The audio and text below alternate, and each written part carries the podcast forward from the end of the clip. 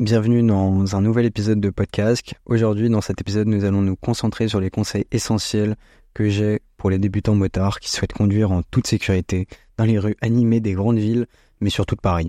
Alors que vous soyez en Zephyr ou en K1600 GT, V à vous, installez-vous tranquillement pour suivre cet épisode de podcast. Pour pouvoir survivre à Paris et sa jungle, il faut y aller étape par étape. Commencez pas à pas. Rappelez-vous une chose, même Fabio Quartararo a commencé sur un tricycle. Cet épisode est un peu particulier parce que j'ai eu ce qu'on peut appeler le syndrome de l'imposteur. En effet, je suis motard depuis quoi? Moins de deux ans, donc parler de sécurité routière et pouvoir donner des conseils aux nouveaux motards, ça me paraissait un peu mal placé.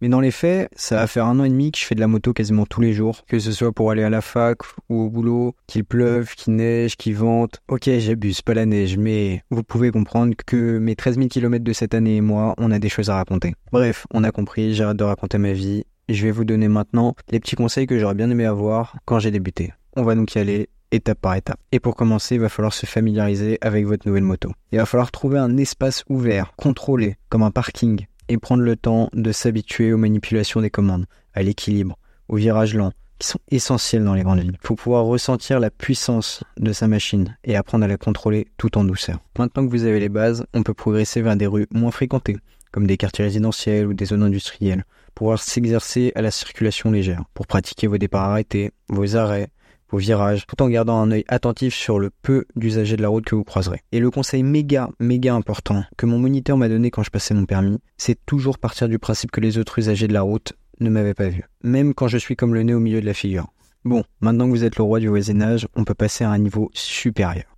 Faites des petits itinéraires qui vous exposent à différents types de situations, comme les ronds-points, les Parisiens les plus téméraires, je vous conseille d'essayer la place de l'Étoile, vous m'en direz des nouvelles. Les avenues, boulevards, comme le boulevard Sébastopol avec ses piétons suicidaires. Je vous parlerai plus en détail dans un prochain épisode. Et surtout, essayez les pavés pour comprendre pourquoi Louis XVI ne roulait pas en R1 Crossplane. Bref, la prochaine étape ultra importante pour tous mes Parisiens, c'est l'entraînement aux heures de pointe et à ces bouchons qui commencent de plus en plus tôt grâce aux travaux de notre cher Anne Hidalgo.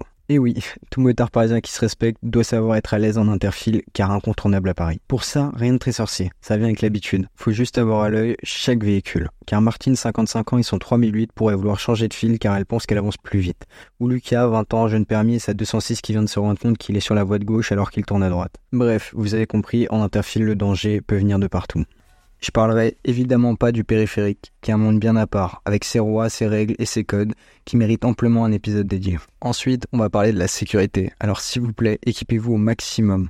Je parle évidemment du casque, des gants, de la veste moto et de chaussures montantes renforcées si possible au minimum. Deuxième point, s'il vous plaît, ne surréagissez pas. Dixit le mec qui regarde des tutos pour bien casser les rétroviseurs. Non, plus sérieusement, vous ne savez jamais à qui vous avez affaire en face de vous. Donc on évite les doigts d'honneur, on évite de casser le rétroviseur, même si des fois j'avoue on se questionne sur leur utilité. Et troisième point, le plus important, même si vous êtes en retard, ne prenez pas de risques. Vous risqueriez bêtement d'arriver encore plus en retard, voire pas du tout. Donc ne vous croyez pas tout permis, il y en a déjà assez qui pensent ça à Paris. Est-ce que je parle des cyclistes? Oui, complètement.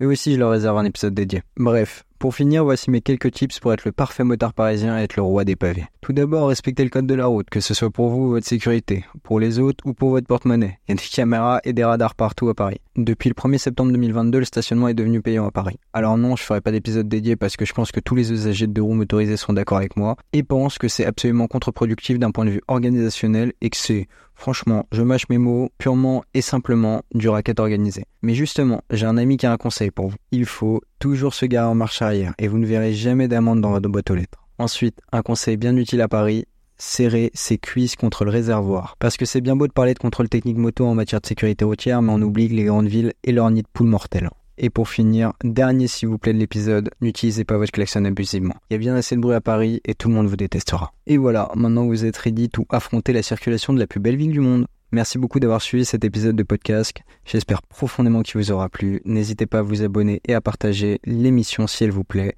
Et sinon, me faire part de vos critiques, ou même de sujets dont vous aimeriez que je traite. Je vous souhaite à tous une bonne route et surtout, veillez à vous.